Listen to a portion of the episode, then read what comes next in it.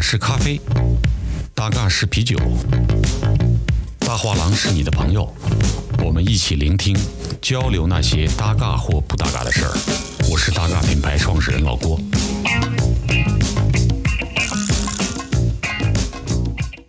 呃，大家好，这里是大画廊刘宇阳建筑事务所的下集。那今天呢，我们上一部分呢已经聊了宇阳的一些求学的经历。呃，在下集当中呢，我们主要聊一下宇阳事务所的一些建筑作品。我们请宇阳来做一些介绍。可能跟我的成长经历有关，就是我在不同的地区、不同的城市生长过，甚至不同的文化啊，从台湾到美国，呃，还经历过新加坡。啊，然后嗯，在香港待了一定的时间啊，我的主要的研究、硕士论文等等，都是基于一个很明确的地域范围啊，也就是珠三角这个范围。呃，但是实践呢，我选择来上海，那我觉得这里面有一个比较重要的原因，香港的环境它还是一个高密度城市，极度的这个商业化的一个整个开发体系，给到年轻建筑师的机会，呃，要么是小尺度的这室内项目，或者说你得加入一个大型型。的建筑公司。啊，那么它的这种实践路径并不符合我当时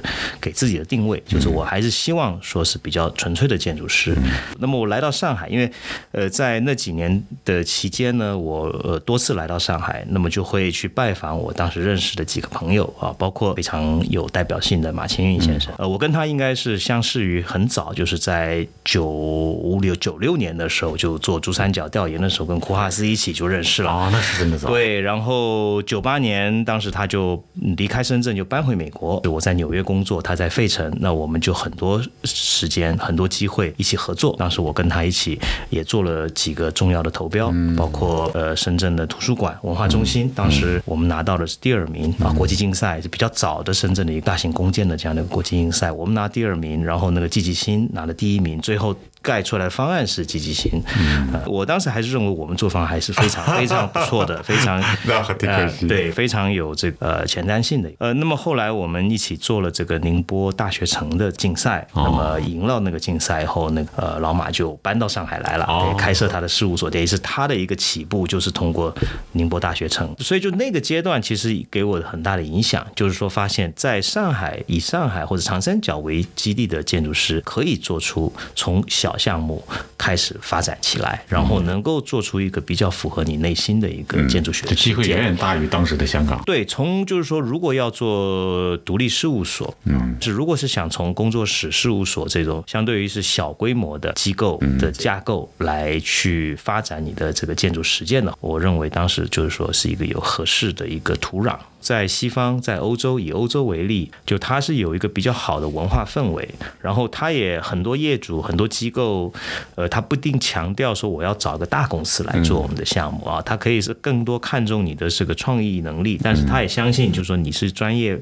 对。出身的，你一定能够有办法来把专业的事情搞定，所以他会比较看重，就是说一个是业主跟建筑师的沟通，二就是说你个人的这种创意，或者我们说这个就电影有一句话叫这种作者。性嘛，就是说你拍不同类型的影片，你还是有你的一个一看，哎，这是某某某导演拍出来，他的这个风格调性啊，他的诉求，他的议题，独特的视角。对对对，所以我觉得就是说，在这个方面来说，建筑师的工作其实蛮像一个电影导演的工作，因为你要组织很多很多方面不同的专业，包括你要怎么去面对你的业主啊，就跟导演跟制片人的这样关系。那么你还有个共同的市场，对吧？你很多时候建筑师做的项目，它不是一个私人的单。独就是说，甲方他自己用的项目，他很多是要面对市场的项目。那所以这里面就是他呃，也需要你呃要熟悉这个行业的方方面面，但同时你要有一个比较呃核心的一个思考，能够推推动方案在任何变化的这种前提下，你能够推进的一种掌控能力。掌控，对对对对。所以所以我觉得这个如果上来就是非常庞大的项目，当然这也是有可能的。特别是中国建筑师，我觉得有一个比较独特的机会跟能力，就是从从很年轻开始，呃，有机会去掌控大型项目。当然，厉害的人总归是会，就是吃金子总归是发光的啊。就是他能够在这样的，比如说很复杂的前提下，他也能够做出非常精彩的项目。但是，我觉得那个就要因人而异，就每个人自己要知道自己适合什么。那我觉得我的成长路径可能是要循序渐进的，从小的到中的到大的，呃，这样的一个规模来发展起。当然。到了上海，我后来就发现，其实就哪怕是这样的路径，二零一零年以前的这种建筑实践的这种语境下呢，仍然是一个快速或者高压的发展。我零七年到上海，然后当时跟着我夫人，我们刚刚在香港办完婚礼，我们就搬过来啊。那么我第一年，比如说我们接触了南京路步行街的这个亭子啊，同时我们也做一个江西的是大概有个八万平米的一个文化地标型的一个自然科学博物馆的这样的一个竞赛啊，所以它可以是个极小跟极大的，同时两个尺度。因为项目邀请了，你不会说一上来就拒绝，你肯定是觉得非常有吸引力，然后你去尝试，对吧？不管是成功还是不成功，它都是一个机会。我的印象非常深刻的就是，呃，我们在青浦落地的第一个。项目是一个三千平米的环境监测站，也就是一个带科研办公的这么一个政府的一个研发楼。那么建筑、室内景观都是我们来，因为政府项目，而且那个时候比较早，他也没有多余的预算让你去请室内设计师、请景观设计师。那我自己当时觉得说，既然是我们做，那我一定要想办法把它负责到底，哪怕没有额外的。这个室内的设计费或者景观设计费，我也愿意，就是说用我的力量做一个完整的项目，做一个完整的项目。对这个项目，其实都还在施工中。那么我们就得到第二个邀请，在嘉定有一个七八千平米的一个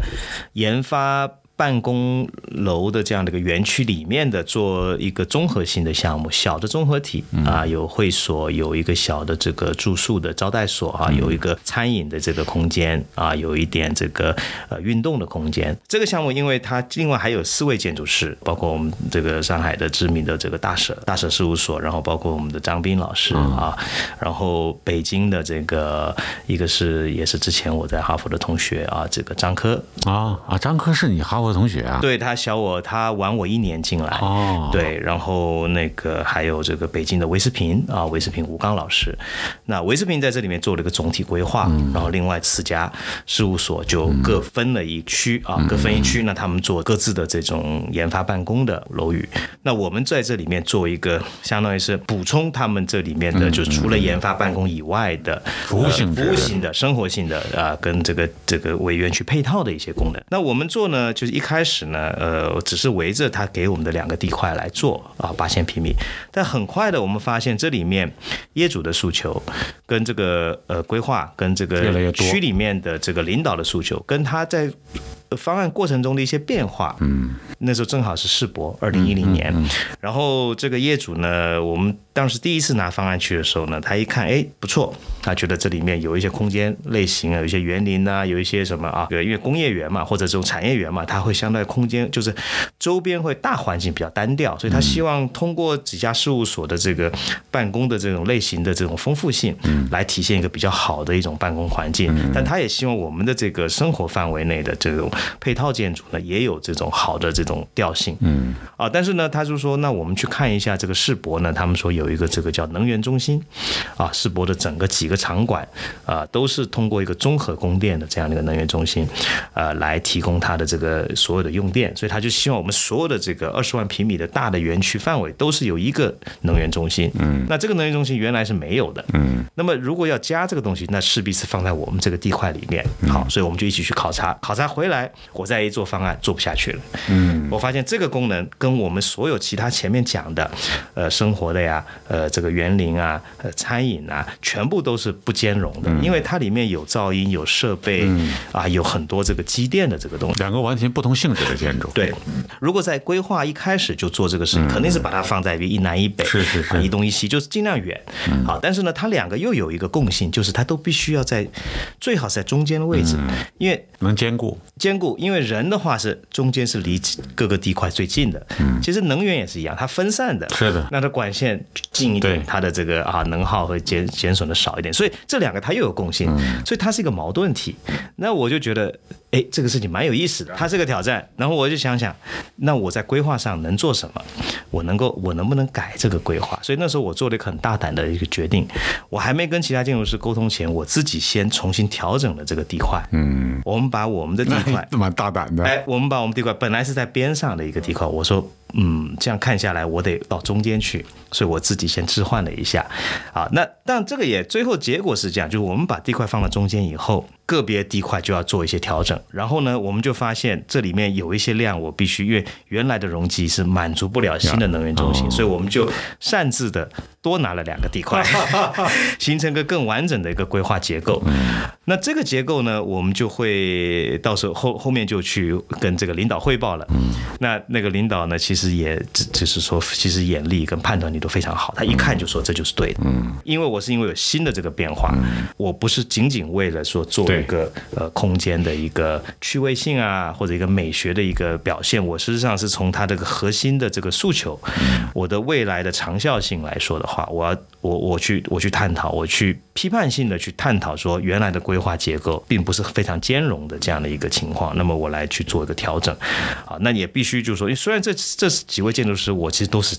都是比较熟的，嗯，那我觉得这也非常感谢其他几位建筑师，特别韦世平、吴刚老师，呃，因为这个规划动的最多的是他的工作，动了他的蛋糕是吧？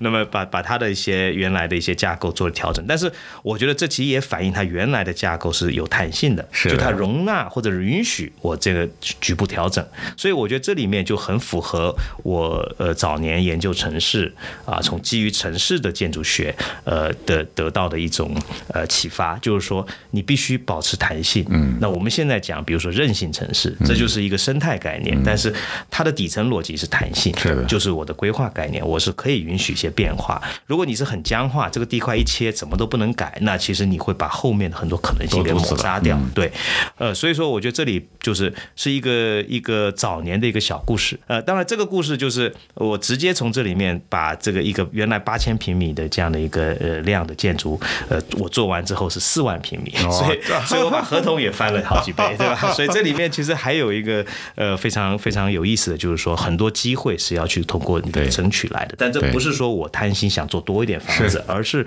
确实你在里面看到了一个应该有不同的做法，你能够。批判性的去提出来，然后能够呃有效的、聪明的去给一个好的解题啊，那这样子的话，大家都会支持你。所以，我我还是相信这个建筑学它理性的这个层面。那理性层面上，它也需要有一点胆量，有点胆识去去该出手时候要出手。这是基于眼界跟能力的基础上。是的，是的，是的。那我觉得那时候也可能是刚过来，初生之犊不畏虎，也没有太想到这种人情世故的事儿，就纯粹就是从这个项目本身出发。对，从设计的层面上，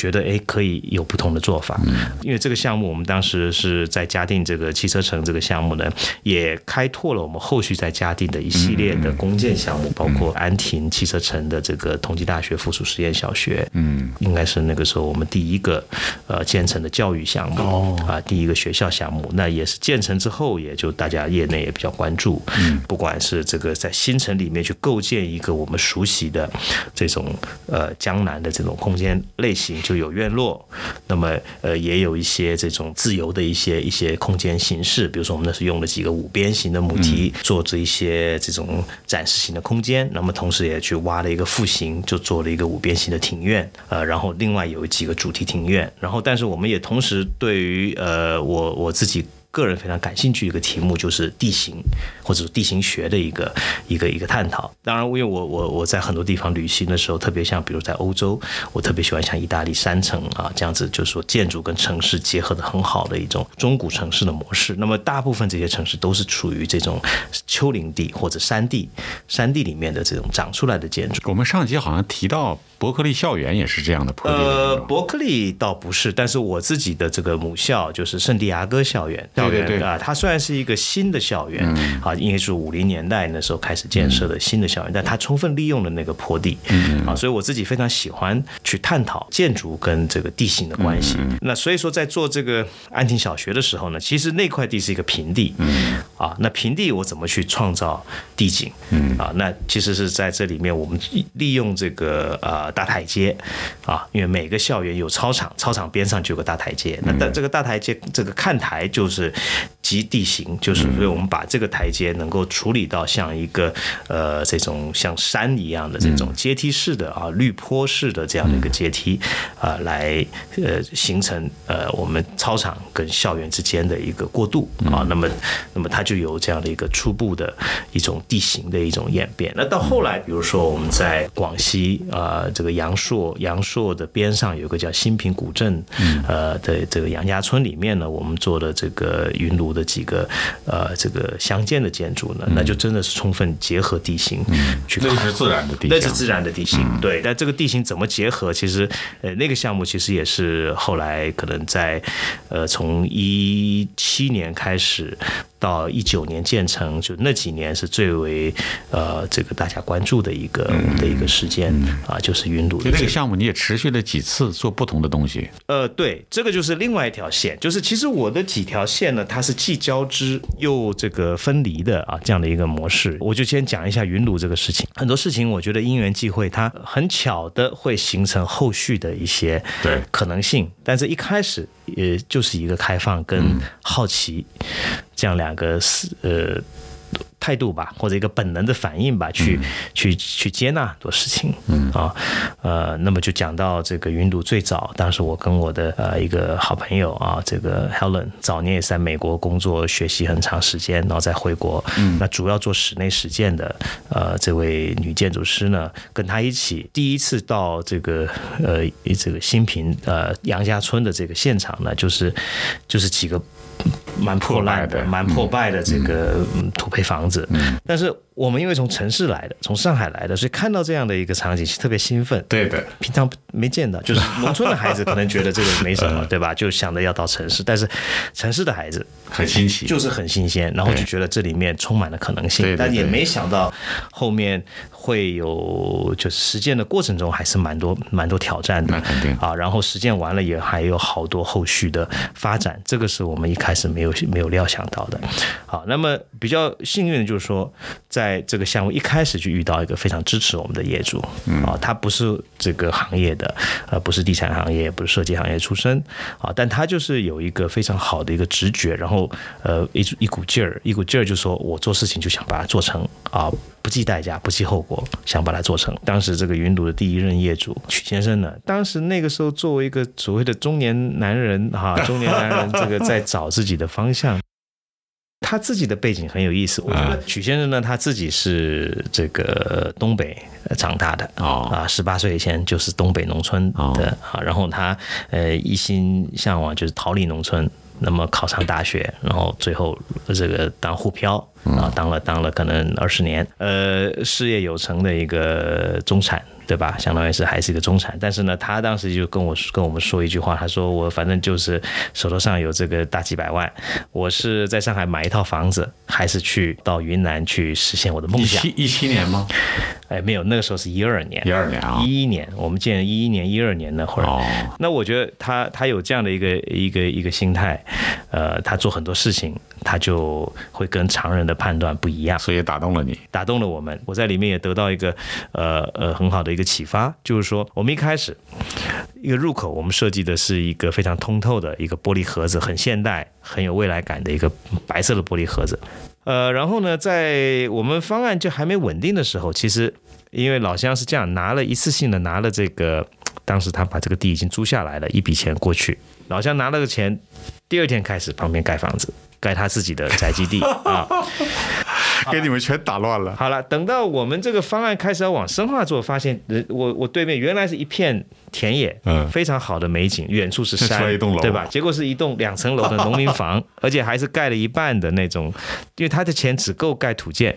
窗都还来不及。这就是梦想和现实这个就是梦想和，现实的差距，对。你们就傻掉了。然后我就傻掉了，我说嗯这怎么办？我说那还不跟他那个 argue 对吧？还要跟他就是说，你明明是租给我这么好的一块地，然后对面有景，现在你把我你的房子占了更好的景，结果我这边就看你的你的背面了。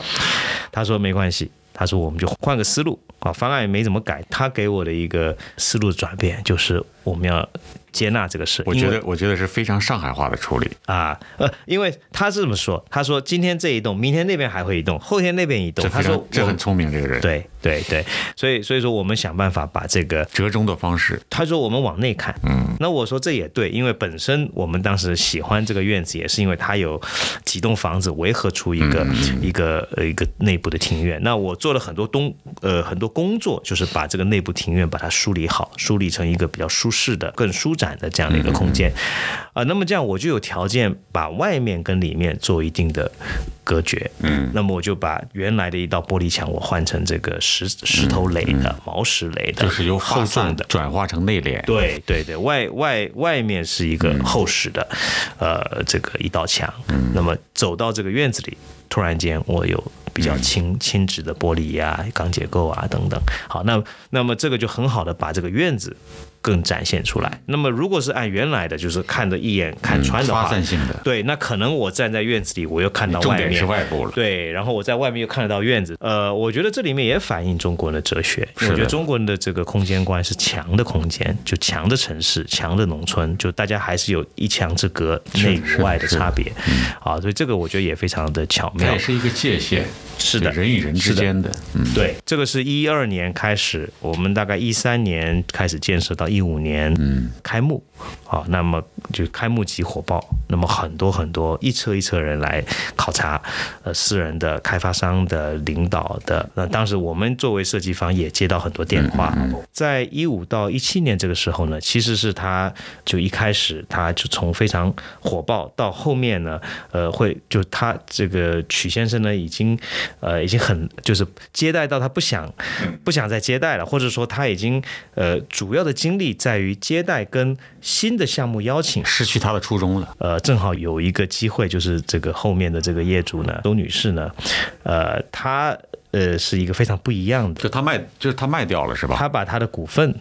哎卖掉，卖给卖给这个周女士。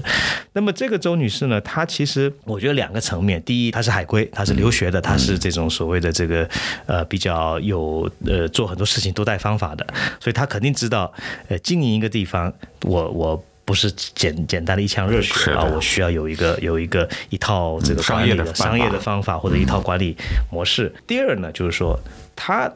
可能眼界各方面对设计的这个品味又有点不一样，没错。哎，所以他觉得说好，那我来做，我也可以有一些升级，有一些作为，对我可以去升级。好，所以最后他就拿下来，拿下来以后呢，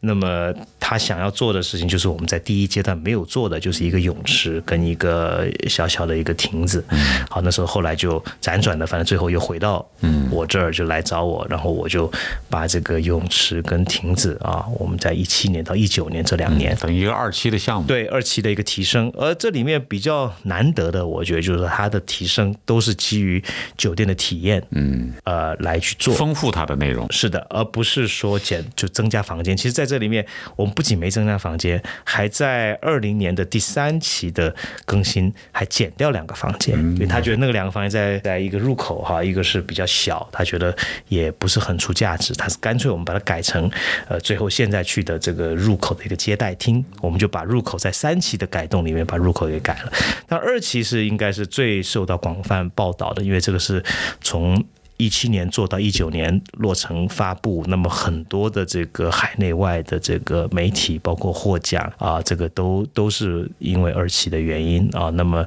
呃，我觉得这里面确实就这个泳池是吧？就这个泳池跟跟这个瑜伽亭啊，我觉得这里面呢，当时我已经等于算来上海实践已经第十个年头，不管是我们在技术上的探索、美学上的探索、材料上的探索啊，包括我说对地形的探索，都是大概达到一个峰值，就我。能在一个小项目上把我这十年来一个呈现，对所有的这个我想要做的，能够用一种比较精确的方式，举重若轻的。把它做下来。我当时写给那个建筑学报的一篇文章，呃，我曾经说了这么一句话：这个项目，呃，算是呃总结了我这个，因为二零一九年正好我五十岁，哦，等于是我建筑实践的上半场，也是我人生上半场，是吧？但是更多是我建筑实践的上半场。在这个之后，呃，我可以放下之前呃的实践，我去拓展一个。下半场，下半场的开始的开始，对，所以我觉得它是一个很好的一个一个一个转类点，或者一个关键的一个呃分水岭。我们。去年底、今年初出版的这个呃 UED 的这个专刊里面呢，都有呈现。我我我做了这么一个梳理跟总结。那么这里面我刚才说的是一个多线索啊，多线索，呃，是一种编织的方式，嗯，去呈现最后我们的一个呃十五年的一个时间的一个经历。这我要打断你了，你漏掉了几个部分，嗯，因为我你上次你把这个书送给我，我回去看了，翻了几天看了一下。你落了一个普陀的公园，嗯，然后这里面还有一个，我觉得在结构上做的比较酷的不同的点，是一个幼儿园的基础的部分，它。它有点变形金刚的感觉，我觉得非常酷。嗯，你你你你是大概是疏漏了，我不觉我觉得疏漏，因为我恰恰讲到这个是一个编织概念，所以我每一次要抽丝剥茧般的把一条线索拉出来。所以当我要开始讲到普陀这个事儿，我就把另外一根线索拉出来，我再从头跟你讲一次啊。从头的意思就是说，我的时间线我不是单一时间线，就是有一种建筑师。啊，比如说它叫什么第一时期、第二时期、第三时期，大多数是这样。它是按时间轴，它是按一个这个叫编年史也好，它是一个对吧？有阶段性的。那么我的方式可能在开开始的时候是有点千头万绪的，找不到头绪。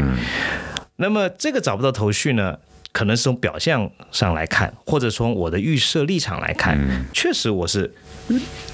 经历过很多不同背景的，很多的这个兴趣点也。待过很多地方，然后我也经常说，我说项目我不挑食，嗯啊，我不挑食，我不会抗拒商业项目，我不会抗拒相见，我不会抗拒。没错，你前不久发的郑州的这个书店啊，这个项目，我就觉得哦，宇阳这种东西也在做，我这个挺好的。谢谢谢谢，对。但因为我是觉得建筑师跟医生一样。你有你擅长的，但是你其实是救人为本，是对吧？你是为这个环境、这个城市、这个这个地方创造一个美好的空间。嗯，那么如果人家找上来，那么你又确实觉得这个事情你能做，那为何不为？是为何要拒绝？所以说讲到第二条线，就是普陀的这个白溪公园高线。啊，那么这个呢，就在我这个章节。所以刚才云庐。呃，如果我们以这个叫地景建构，嗯。啊，地形建构，普陀这个呢，就是我的现行城市，嗯，现行城市这个故事呢，要从我在香港开始讲起，因为香港我在大学里研究的呢，这个研究课题就叫现行城市，嗯，那个研究课题是基于香港地铁，嗯，它从这个比如说从中环，嗯，到比如说到这个九龙，那么再到新界，就跨山入海的呀，对，它是从地下到地面到架空，是。还是？一路这样过来的，那我们那时候的研究就围绕它在架空这个部分，它如何切割了这个架这个这个这个城市，嗯，它把这个社区也好，这个这个这个住区也好分成两半，嗯，那么又如何要把它重新织补回来？所以我们做的一系列的研究，就是选定了当时呃香港的这个外围新界一带的几个地铁站，几个地铁站，然后做它这个区域范围的研究。因为你在大学，所以你不能够替代。就是最后真正要建筑师要落地的那一块，所以只能做非常前期的。但是我们做了持续做了三年，那我觉得这个对我帮助很大，因为你可以一个比较纯粹的学术的也好，呃，或者说以公众利益为导向的方式去做一个项目，而不是以比如说开发商啊说我要增加容积，我要怎么样减造价啊，没有那么多商业的没有那么多商业目的，而也不需要说我要落地的实践建筑师，我一下子上来考虑非常务实的东西。它允许你一种更。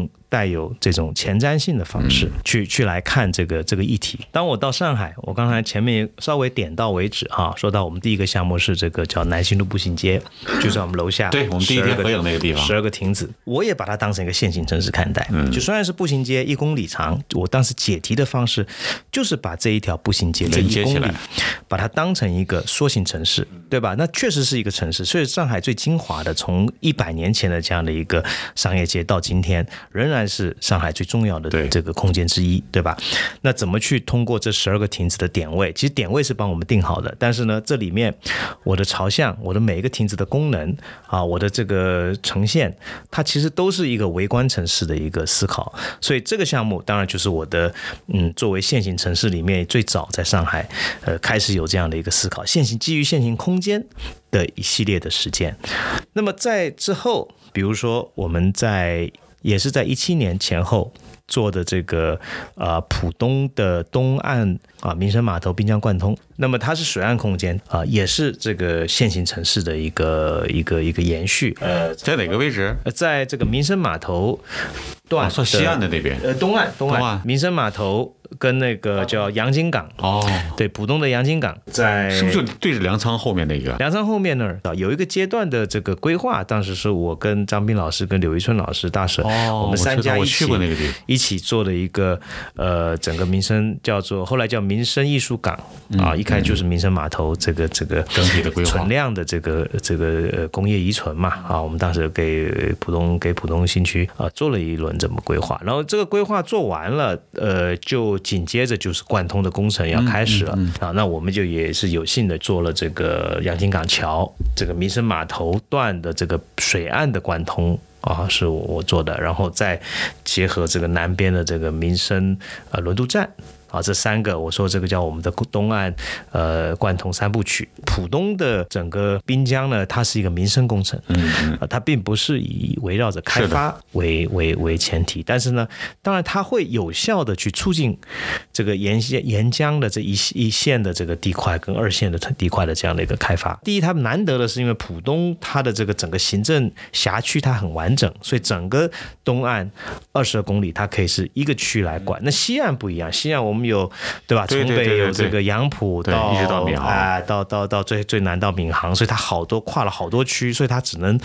呃阶段性的从外滩开始，后来有西岸，然后后来当然就有杨浦跟呃北外滩啊、虹口啊这些不同的区来来落地哈。嗯，那么当然东岸的话，我觉得都比较呃完整的体现从区政府的这样的一个层面上去推进的中国这方面的这个政府的治理能力，跟我们设计的水平啊，跟我们愿意为城市、为民生做的这样的一种投入，跟真正所产生的改变。因为呃，我想你在上海很多年了，你一定记得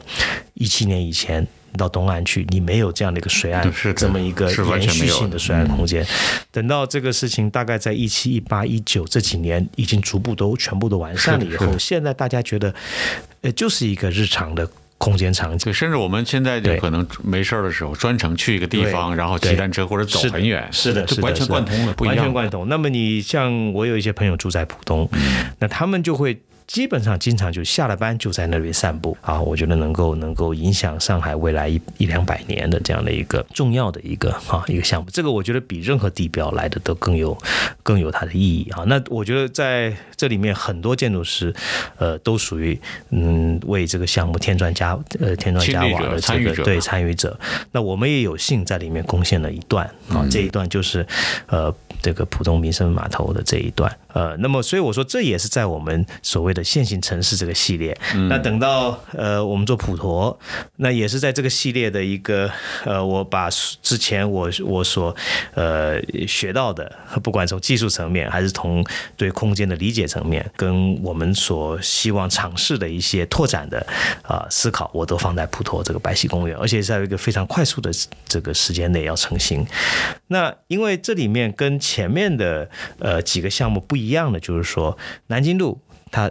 有它自带光环，对吧？大家一听南京路，本来就是所有外地人来上海一定会打卡的外滩南京路，对吧对？呃，滨江它又是这种一江一河，有大的这种气势宏伟的这种啊，上海的天际线啊，有陆家嘴，有北外滩，对吧？有黄浦江，那它它也是自带光环、自带这个气场的一个这么一一个宏大叙事的空间。所以你怎么做，你不要把它做差就好，对吧？但普陀不一样，呃，朝阳新村。我也是当时做这个项目才第一次去。我在上海当时已经生活，对我在上海当时已经生活了十几年了。呃，虽然听过，但是从来没想你没有要。交集和这种对，而且我后来我才发现，离其实离离我们经常活动范围也不远，还是基本是内环 内环的范围，那居然都不知道。他去看了，如果你不知道它的背景，你也不觉得它有什么特别的什么特色。但是呢，我恰恰当时觉得就是说，其实我们真正要在城市里做的做的这个设计呢，应该是为一个普通。社区里面能够做出一些不普通的东西，也就是我后来这本这本专辑里面我给他命的题就叫“平凡中的非凡”。嗯，啊，我希望在一个平凡环境里能够创造一些非凡的东西。嗯，因为场地本身是足够特别，它是一个线形的一公里长的狭长的一个空间，那两边是一个非常日常的。呃，非常普通的这种呃老公房的这样的一个社区，当然它的背景很不一样，就是共和国成立之后建国之后啊，它第一个呃工人新村，那它有它的一个我觉得历史意义跟社会意义哈，所以我们在这里面要做怎么样的设计？那所以我前面的访谈中也曾经讲过，我们在这儿用了一剂猛药，就这个风格跟这个这个动作是比我们之前的所有项目呃所有的这一类的项目来的更为凸显，更有它的设计感在里面。这并不是我刻意要表现设计，而是恰恰是这些动作是能够激活更好的去激活呃原来这样的一个地方啊，然后能够让这个社区的的人跟我们外面来的人，就是别的地方来的人都能够感受到它变化。啊。我觉得有的时候，呃，一个地方它需要一些没错完全不一样的是呃这种呈现。就是生活在这里的人，对他也希望有一个改变。是，的，是的，在建设的过程中，历经了大概七八个月。那么老百姓呢，其实他一般来说，他也不会去特别理解你这里面设计在。对他一旦就是他看两张效果图或者他一个公式图，其实他根本没有办法理解，他原来没出现过这样的一种空间，因为原来最早是铁路。嗯，那么当然在那里的呃社区的人。多半的人已经是没有那个铁路那块记忆了，因为铁路在八零年代就拆掉了，所以从八零年到八零年代到二零一九年，它都是农贸市场哦的一个呈现。所以说，大部分人是对农贸市场是有情感的，而且是觉得是呃你为什么啊，作为政府也好，作为设计师也好，你把一个农贸市场给拆了，结果你给我一个，我也不知道他给我什么，然后在里面感觉是有工程，但是没说是什么，或者说是公园，但是我我我大部分人不理解这么小的一个地方怎么做公园？公园不是应该是一片场地有树啊，有水，有什么的？对对对对，哎，恰恰是我们把这个现行空间把它做成公园，而且是个立体的，而且是个三层的，那么还可以办活动，呃，还可以有一些展览啊，这个就给大家一个不同的体验。然后再加上，其实我最早分析研究的时候，我觉得它作为一个交通的一个功能。还是会非常重要，非常重要的，因为周边的连接其实几条街道我们当然都去走了。好，那我我是觉得这个这个直线的一个空间，嗯它是连接两个地铁中间最短的距离。嗯。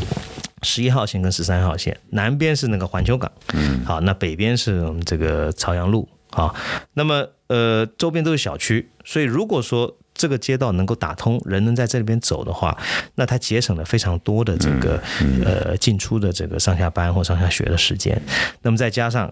呃，它是一个就是不走车的空间。如果说一般来说有一条路在这儿开了一条马路，它肯定还是得走车，因为上海还很多地方还做不到说完全纯步行街。到现在我所了解，也就是南京路能够做到纯步行，是但是两边还有车。那这个地方因为本来它就不是城市道路啊，它是一个原来的铁路的用地，后来变成农贸市场。那么它的第三代三点零，我们把它变成公园，所以它仍然是一个人形的一个啊、人形的一个一个一个体验。而我们恰恰是因为做了这个多层的这样的一个廊架，所以我又有一个高空的体验。那这个高空我们当然非常克制的。嗯，放在一个就是呃就是我们当时定了一个标高三点八米。啊，能够就是说在这个空间上我能够看到多一点，但是我不至于是直接呃要去窥视到嗯，涉及到别人隐私啊，对社区的这个层面，而且我们非常谨慎的去布布置我们的这个廊道，就是比如说两边，我们当时看了，就两边呃社区非常拥挤的前提下，我们把这个廊道变成单线的，就只在中间走，两边有树，有稍微。扩大一点范围的，我们可以做成两排的廊廊架，这样它有个回路。三米八可能正好是那个树梢的一个对树梢，然后是一层到二层之间的这个这个距离啊，所以说不会不至于说完全就你太高人上去也不方便，就挺恰如其分对，太低我下面的空间不好用啊，所以我们当时做了比较精确的啊这样的一个设计。然后呃，其实做完之后也会呃有一个就是说感觉就是说，哎，它还是非常上海，嗯，因为它是在罗斯克里州道场，而且是这个活就是像绣花一样嗯。啊，缝绣花一样，就是能够非常去巧妙的去把这些碎片碎片的空间把它串起来啊，嗯，这就是我在城市这个这个现行城市或城市更新的这个现行这这空间里面的一个呃，也也是我们这是你一个建筑理想的呈现。一个也是一个阶段性的啊，阶段性的一个代表作啊啊，所以这就是这第三条线索。那当然，呃，刚才讲的那个幼儿园这个项目，呃，这个从功能来说，它是延续了我们教育这个板块对，但是我往往它是哪一年？呃，这个项目应该是一六一七年，那不就是你在嘉定的那个项目之后吗？对，就是我们做完小学，接着做这个幼儿园就做这个幼儿园这个。幼儿园是万科的吗？呃，是万科，呃，是万科的挂了他的名，但是实际上是张江集团，哦，呃，是张江集团为万科那个那个社区去配套的幼儿园。哦对对，其实我们的甲方是张江张江集团，对，但是做完以后他冠万科的名字。嗯对，那么在这个项目也很有趣哈，它就是说延续了我们在教育的这个这个实践，呃的这个这个思考。呃，但是它比较难的一点就是说，一开始拿的这个地块，它是一个呃三角形的，而且是细长的三角形，地块非常难用。然后它的周边的条件其实不是特别好，因为它离它八十米，就是规范范围允许的前这个层面的这个距离呢，是一我们的中环，然后还有高高压线。哦，所以其实是在整个开发的这个夹缝。地块里面呢是边缘啊，哦就是说边角料，就是我经常接到这种边角料项目，要么是刚才铁路废弃铁路或者农贸市场拆掉啊，也是一个边角料，我们叫剩余空间。那这个当然是规划里面它教育用地，所以毫无疑问它是要作为学校的，但是它在整个规划布局里面是放在一个整个社区，从房地产逻辑啦是最没有价值的最不出彩的地方。啊。那那当然，我们建筑师就是说你可以做一个社会学批判，嗯。啊，但是呃，活你接不接嘛？你想接，你还是得好好的把一个不利因素，能不能至少我弱化它，或者我能够规避它，对然后我从其他方面我去发挥。所以它既然很紧。项目这个用地很紧张，那我就想怎么样在这个紧凑的空间里面要透气，嗯，啊，我觉得透气很重要。如果我把它做得很实，那它就会更封闭，嗯，很更压抑。最重要的还是我的使用的体验，嗯，因为毕竟也是为小朋友做的。那我自己其实那个时候一七年的时候，我老大才七岁，嗯，刚刚幼儿园毕业，哦，我还有后面还。三个小的，还有第四个还没入学，但是中间的两个正好在幼儿园，所以我对幼儿园的这个体验是完整体验，完整体验各个阶段。嗯，好，所以我很有对幼儿园的这个这个空间很有感觉，就应该扶手多高，嗯，那个台阶多高，你应该是所有建筑当中对于幼儿园这个设计最有发言权，最有发言权的，对，经历过那么多个，对吧？那所以当时有这个项目，我也是很兴奋的，也很开心，对吧？我听到现在好像你，比如这高新公园、幼儿园，包括嘉定这个项目，你似乎都是邀请性的这个设计，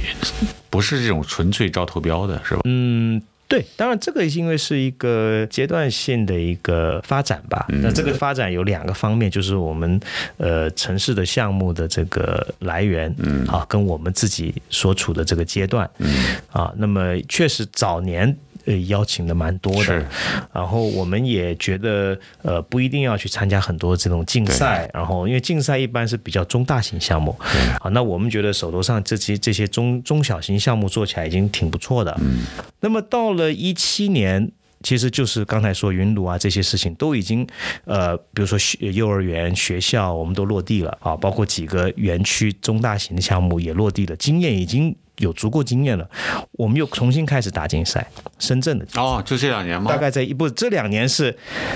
收获期，因为这两年我们的中标率或者我们的入围率比较高，或者相当高。但是呢，早几年仍然经过一个学习期，就我大概一六、一七、一八做了大概三四个，有个别的，比如说我跟补兵我们合作的一个上海清溪三镇。的城市规划，呃，城城乡结合吧，城乡结合的规划竞赛，我们拿到第一名。是松不是松江那个吧？不是松江，叫清溪三镇，就是清溪就是青浦，哦，西边有这个朱家角，有那个练塘啊，有金泽哦啊，当时这一个片区很美啊很美，对，我们就做了一个，是它是探讨的议题是一个城市跟乡村，嗯呃。结合的这个结合产业，结合农村发展，嗯，结合城市建设的哦，那这也是补兵研究的一个课题。是的，所以那时候我跟补兵跟我们另外一个常年的合作伙伴，这个潘潘总哈，呃，他是一个策划团队啊，所以我觉得这里面很有意思，就是建筑师，然后我们还有一个景观设计师，那个 Tiger 林哈，我的一个老同乡啊，台湾人，但是也是我哈佛的学弟，景观景观的这个学弟啊，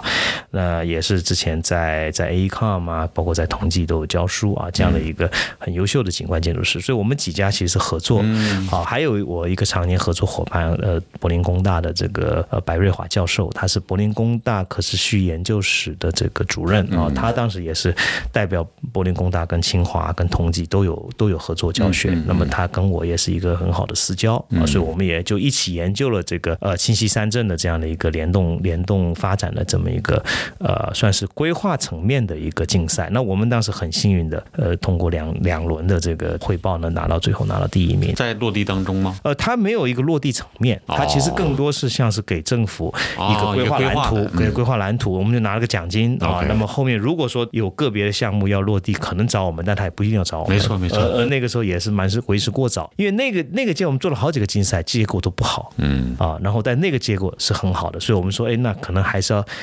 通过一些方法。这个方法就在于我那时候总结就是多元协作。嗯我不是上来只是我们自己一家，来去思考这个题目，因为它需要不同的解题方案。对，这可能在未来是一个方向。是的，是的，是的。其实我们很早就洞察到这一点，所以我在那个阶段很多竞赛是几个不同专业的这个或者有互补性的吧，就是兄弟专业来来来一起结合在一起做。一九年、二零年这个时候。开始竞赛就是有有有一个转变了，有收获了。有收获了，因为我们这个时候也是在这个杨浦滨江差不多。落地的时候，就我们既做了东岸，又做了杨浦。杨浦是跟也是跟张斌老师嗯合作的哈、那他做一个总控，我们在里面做规划的总控，包括做落地的几个几个节点空间。那这个做完之后呢，一是疫情来了，所以很多事情就重新洗牌嗯啊。但是呢，呃，可能各个地方城市呢，比如说受疫情的影响还不一样。比如那个时候杭州，呃，为了迎这个亚运啊，因为今年杭州本来是去年了，那后来是今年才办嘛，但他在二零年就开始布局，那么就是要做整个运河的一个呃贯通更新啊，提升。这个，那他就借鉴了上海这个例子，他觉得当时，呃，整个上海这个一江一河贯通做的特别好，那全国各地很多地方都会来考察。那他们借鉴这个例子，就是说，诶，他看到，首先这个团队是可以多团队来组合，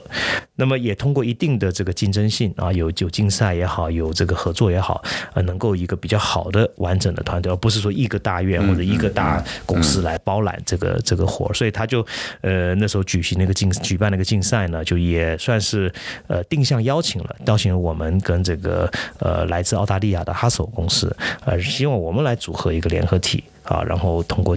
竞赛呢，哎，最后我们顺利拿到呃中了这个呃这个运河，它一个叫城北段，一个工业遗工业遗存为为基础的这样的一个一个标段。那么这个标段里面，另外还有就是像张明老师啊，这个同济大学张张明老师跟上海的呃应该是园林院啊一起合作的这么一个，或者 SWA 啊也是这个国际著名的景观公司，是有几个公司同时在这个标段里。那么这个竞赛拿到之后呢，很快的就有第二个竞赛又邀请我们，它就是杭州南南段的风貌段。的一个呃城市更新的项目。那这个项目就更复杂，或者说更难做，因为工业遗存这个我们因为之前的一些经验，其实还是比较呃上手还是比较快的，包括我们跟哈手的这个合作也非常顺畅。在这个风貌这个范围呢，就是因为它的目标不是那么明确，就除了贯通以外，它还有几个老的城区的片区，嗯，要对它进行城市更新的改造。那这改造的度大一点、少小一点、多一点、少一点，其实没有一个标准。嗯，它当然最后有一个投资的一个控制，但是其实投资这一批经费，我是放在这儿、放在那儿，呃，放在立面上，还是放在这个道路上，还是放在一些标识系统上，呃，都需要我们来给给方向。所以它的设计其实是在一个更全面的范畴内去思考，有限的资金、有限的时间，我怎么样去做出最大的效果、最大的效益？这里面很挑战，包括前期的，就到底这这个地块怎么分，或者怎么去拆解？因为它一个地块有有十几公里长，但这里面不可能全域去覆盖，所以要通过一种呃。这个这个点点状的方式啊，包括一些线形的空间的一些拉通，那么再去激活一些片区，呃，所以用到了你的是研究能力、跟分析能力、跟最后设计能力。那我们也是在这么一个过程中，哎，有幸能够主导这一块的这个设计工作。嗯，那这是跟跟这个呃中国美院团队合作啊，这样所以跟一个在地团队合作。当然这里面业主起到很大的作用，因为他们很清楚这一段它的一个设计的面。是杭州人每个人都关心的，因为是老运河这一段，从拱宸桥以南啊，是一个非常有历史底蕴的这样的一个地方。那么他的呃，当时这个业主的原话说，最好做完。像没做一样，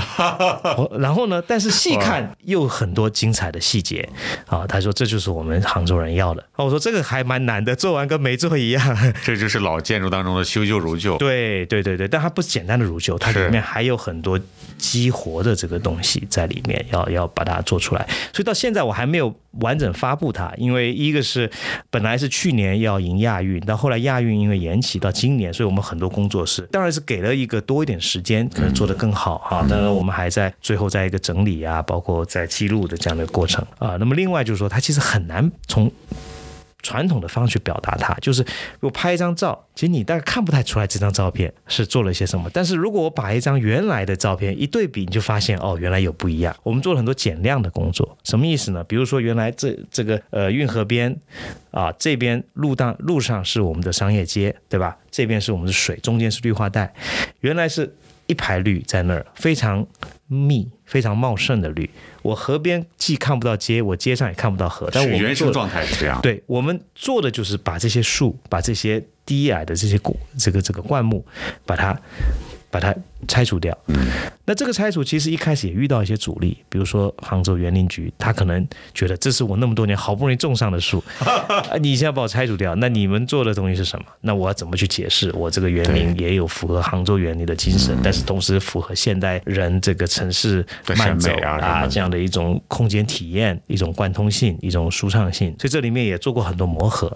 那当然近期听到这个当地的效果，应该还是反响反响不错的。大家觉得这里突然清爽了，突然间打通了，视觉通廊也有了，能够在岸边我能看到水，水边看到岸。早期就肯定很原生态的，早期就是绿，对，因为早年对绿化的感觉就是我看的是一一抹绿，对。吧？然后就就是那些烟火气，我不一定要绿化面积出来，就是要绿化绿，绿化面积成绿化形象，对。对，啊，所以说这些是越来越到一个就是说我不一定很表现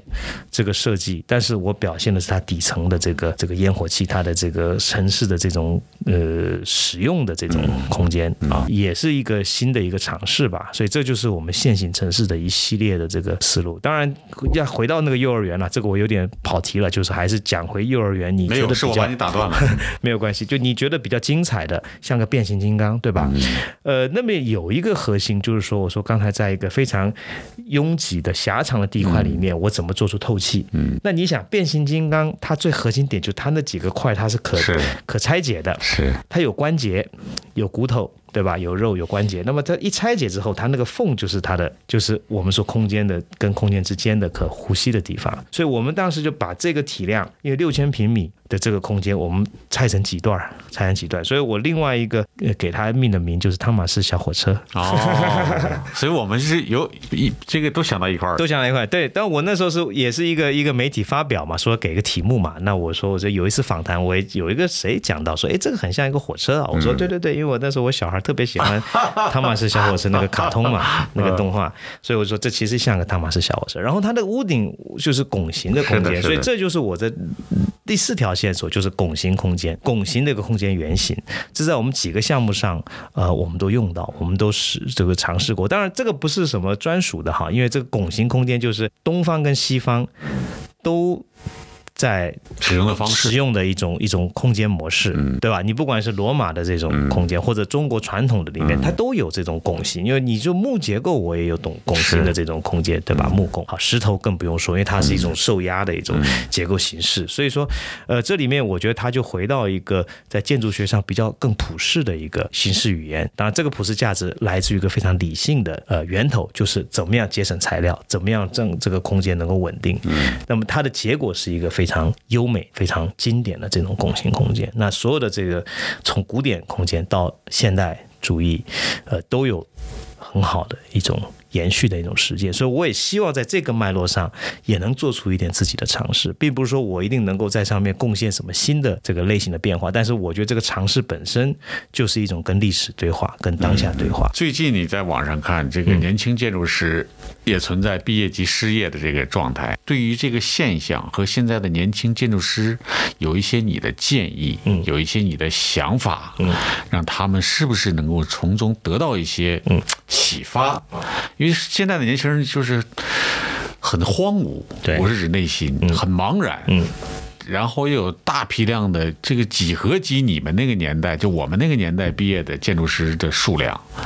就很慌。那么作为你现在这个级别，嗯，你现在公司的规模。和我们现在这个年龄段，是不是能够给这些年轻人、学生和年轻建筑师一些想法和建议？嗯，好，这个好，好，那我就再回溯一下我创业前啊的这个经历，跟我创业后跟这几年，我可以一种三段式的方式去简单的说，就是我经历过。刚毕业，虽然说我那时候已经一毕业，我有工作，嗯，好，并不到失没有到失业这个层面，但是仍然在找自己的方向。即便你当时的导师是库哈斯，对。没错，那么因为永远你有机会，你就有选择，有选择你就有可能会迷茫，对吧？因为你也不知道哪个，因为你只能选一个。你在这家公司做，你就不能到那家公司做。你做这样的项目，你就不可能做另外那种项目。所以人永远是这样子的，它是一种欲望跟需求的一个平衡。那么你要一定要回到内心，那么你也要知道，就是说在年轻阶段，就像你说，年轻阶段，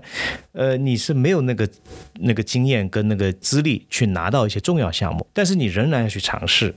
好，你可以积累经验，但是不能退缩，不能退缩。只要你想做，你不应该被一些世俗的东西来劝退你啊！如果你能被劝退，那说明你其实还不是真爱。真爱是不会去问这些问题，就你想做，你永远可以找出时间做。我们最后一个环节就是由今天的访谈嘉宾来推荐下一位呃建筑师，或者他想推荐的。我们访问的对象，你有什么推荐？好，建筑师的话，我刚才说罗宇杰，罗宇杰，罗宇杰，年轻建筑师啊。但我是从什么时候或者什么渠道认识他呢？呃，是通过他的一个作品，几年前吧，我具体哪一年我都忘了。但是我看到之后呢，我就帮他转发了，我就转发了一下。你并不认识他，我其实不认识他，但我就就是纯粹我喜欢或者欣赏，嗯，他做的一个作品。那个作品呢，是他做的一个临时的菜市场，嗯，菜市场，北京吗？北京吗？呃，不是在北京。应该是在我没记错的话，可能是河南，反正中原某个地方，OK，也就是一个三四线城市的一个普通建筑，但他把它做的非常，我认为非常到位，嗯，啊，那么也是个轻量的，但是呢很有秩序性，很有结构性，但是又很接地气，嗯，所以我那时候就简单的点评了几句，哎，结果他的一个朋友看到了，认识我的，就是也有我的微信的，然后看到了截屏给他看，然后他就主动的就联系了我，然后那时候我们就结为朋友，后来我在二零年策划这。这个上海的这个中欧建筑邀请展的时候，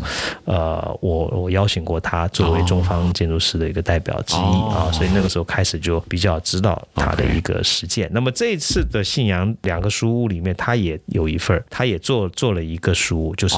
呃，就是在反正因为信阳这个项目有大概十个建筑团队嘛，啊，来不同的建筑团队，那都是国内现在首屈一指的一线的这些呃团队。那么他在里面也做了一栋啊，所以都是我们在业内还是大家非常呃都非常非常那这个项目更有意思。对对对对，所以你可以下次有机会啊，他的实践呃非常接地气，那么也非常有这个所谓的技术性的。他在两年前第一届的自然建造奖里面，他应该是拿到这个自然建造奖的这个这个得奖啊。那那个是王树老师，就是普利斯克得主，我知道王树老师他的发起的一个一个奖项。那不错，我肯定相信你。好，OK，好我们今天的访谈就到这儿。好谢谢感谢宇阳，下次再见。谢谢。酒已备好，带着你的故事来吧。